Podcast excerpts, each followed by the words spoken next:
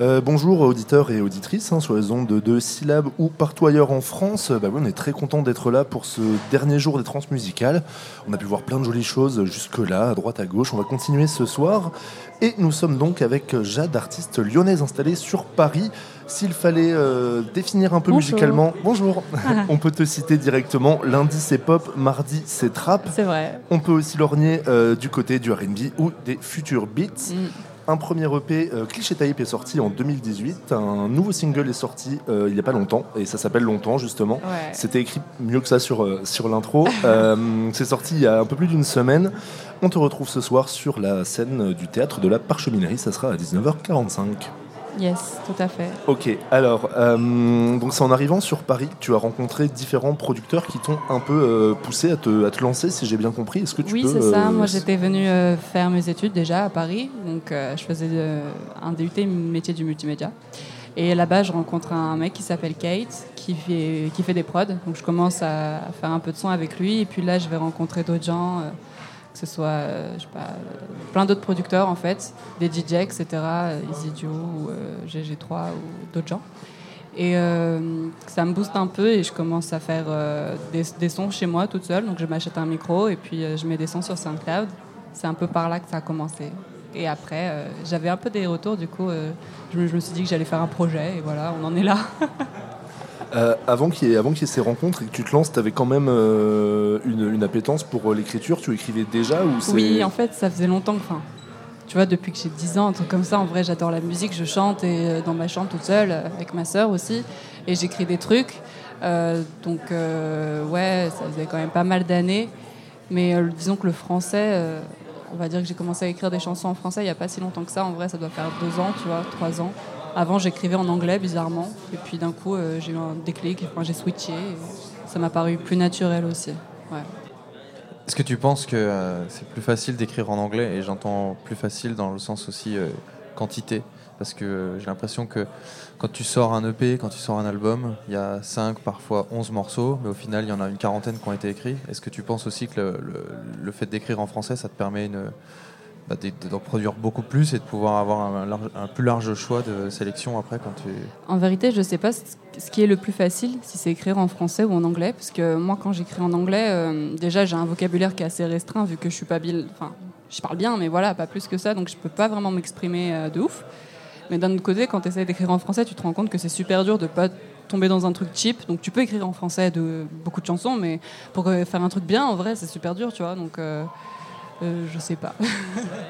Est-ce qu'il y a des, des- des- des- des influences justement dans, dans ton écriture? Est-ce que tu es ce genre enfin voilà une artiste qui lit beaucoup, qui euh, lit parfois de la poésie? Alors je lis pas du tout. Moi, j'ai écouté, euh, enfin, j'écoutais ce que mes parents écoutaient. Euh, mon père écoutait beaucoup Barbara, tu vois, des trucs comme ça, euh, ou de la chanson actuelle, euh, je sais pas, M ou Camille, il aimait bien ce genre de choses. Françoise Hardy, enfin, voilà, vieille chanson quoi. Et euh, à côté de ça, bah, il y a le rap aussi actuel. Je pense que c'est c'est le tout. Voilà, ça, ça fait pas mal de trucs différents. et Ça m'a inspiré quoi. Et euh, dans ce que, dans ce que tu écoutes en, en rap, donc j'ai cru comprendre que tu écoutais pas mal de rap français. Tu écoutes Ouais. de tout, du old school, de ce qui se fait aujourd'hui. Moi, euh, c'est plus les trucs qui se font aujourd'hui. hein. Ouais. Il y a, bah aussi, je viens de Lyon et en vrai, j'écoute beaucoup de gens qui viennent de Lyon. Il y a une espèce de petite scène de rap underground là-bas. L'animalerie? Il pas- y avait ça, il y avait c'est ça, c'est vrai, ça, mais ça encore un peu encore, plus c'est encore vieux, plus vieux, ouais. J'ai écouté hein, beaucoup quand j'étais au lycée. Euh, mais sinon, euh, ouais, il y a, bah, déjà il y a Jordi, Lala Ace, euh, ce genre de personnes, Lyon Zon, etc.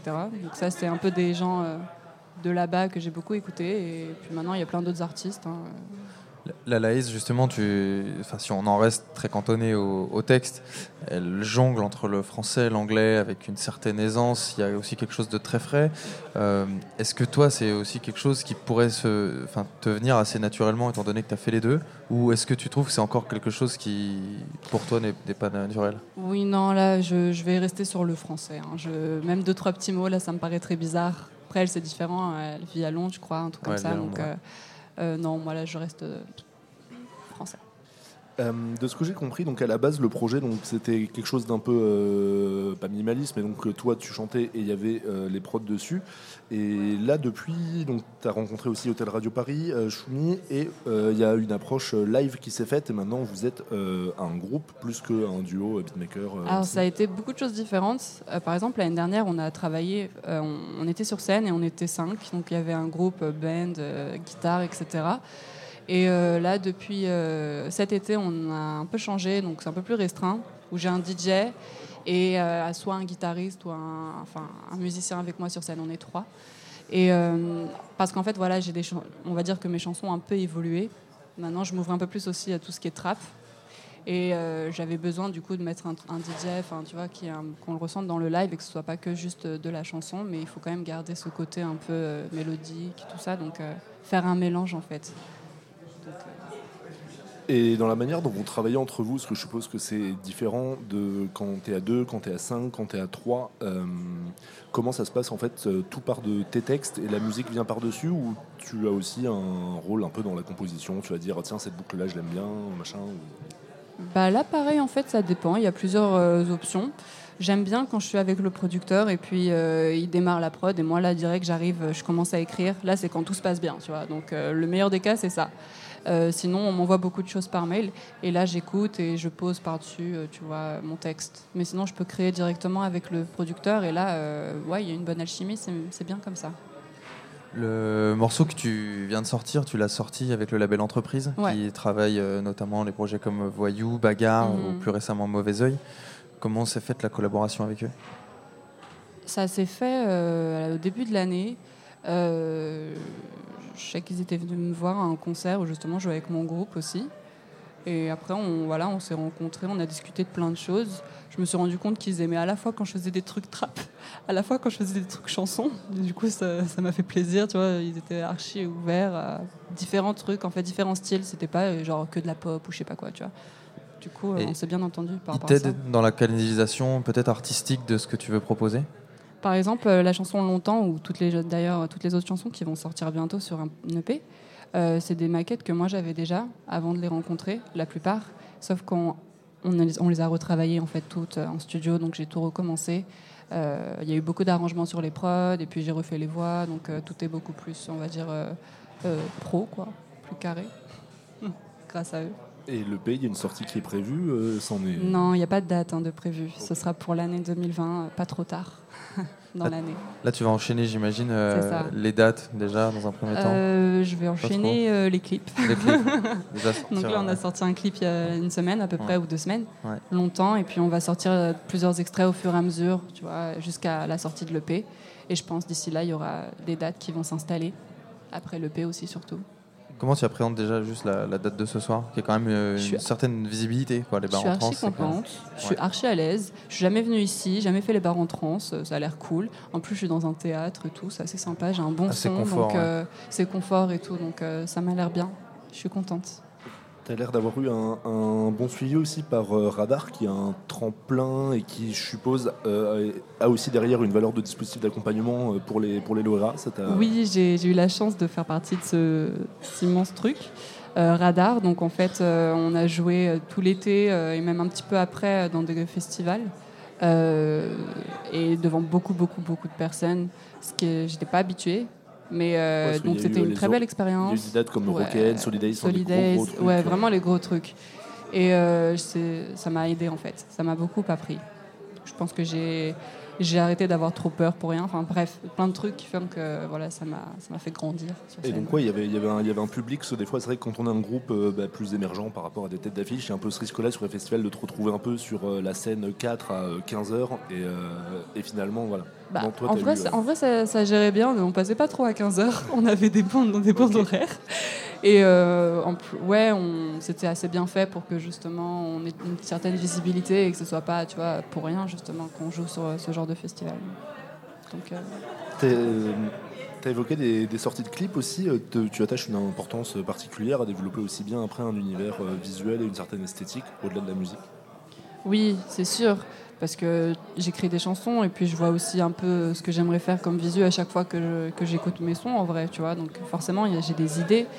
Et euh, Après, euh, voilà, il faut aussi trouver la personne euh, qui sera capable de, tu vois, les reproduire et de comprendre aussi. Et moi, enfin voilà, je, je- justement là, je prépare mes deux prochains clips et j'ai hâte parce que je pense que ça va être bien. On, est un peu sur la même longueur d'onde, tout ça, donc ça m'importe, ouais. Tu, tu parlais tout à l'heure de, de la scène rap actuelle, du coup, de Lala Ace, de Jordi notamment, de 667 au global. Ouais. Est-ce que tu te sens proche aussi d'une euh, certaine scène de, de soul qui est en train de revenir un peu, comme des- avec des artistes comme Enchanté Julia par exemple? Est-ce que ça, ça- ça t'évoque aussi quelque chose ou moins? Ça te parle moins? Non, ça me parle moins. C'est pas trop ce que j'écoute. Ouais, c'est. Bah, j'aime bien la voix, etc. Mais en vrai, j'ai pas trop écouté ce genre de musique dans ma vie. euh, Enfin, tout ce qui est soul et tout. En vrai, j'y connais rien. Donc, euh, je vais pas m'aventurer sur un truc que je connais pas. Ouais. Mais euh, je vois qu'en tout cas, qu'il y a pas mal de filles qui euh, chantent en français, qui font des trucs euh, dans des styles nouveaux. Et je trouve ça plutôt cool. Bah, euh, moi ça va, toi ça va Ouais, ça va, yes. Eh ben, merci beaucoup euh, d'être venu sur, euh, sur notre plateau. Et puis on rappelle qu'on te retrouve au théâtre de la Parcheminerie à 19h45. Yes. Euh, je vous conseille vraiment d'y aller. Et puis euh, voilà. Et avant ça, on écoute euh, ton titre longtemps sur Allez. Syllab. Merci.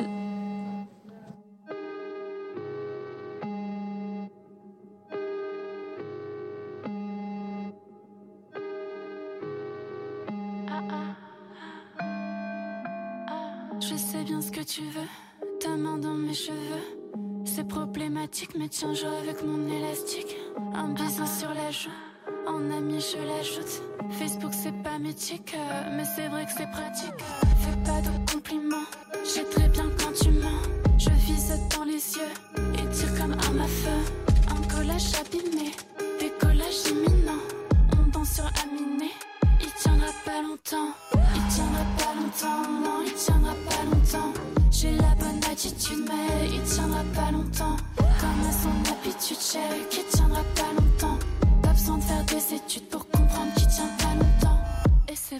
dommage, l'amour pris en otage. T'es pas un garçon sage, le vois dans ton regard autant.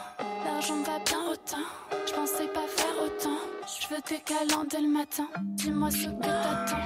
Je sais pas d'où vient l'envie, il veut me prendre la vie. Il m'offre du l'envin, mais il fait tout à l'enfer. L'entrée était super, mais rajoute l'eau dans ton vin. Qu'en est-il du dessert Tu captes le dessin. Il tiendra pas longtemps, non, il tiendra pas longtemps. Mais il tiendra pas longtemps. Comme à son habitude, chérie, qui tiendra pas longtemps. Pas besoin de faire des études pour comprendre qu'il tient pas longtemps. Il tiendra pas longtemps, non, il tiendra pas longtemps. J'ai la bonne attitude, mais il tiendra pas longtemps. Comme à son habitude, chérie, qui tiendra pas longtemps. Pas besoin de faire des études pour comprendre qu'il tient pas longtemps.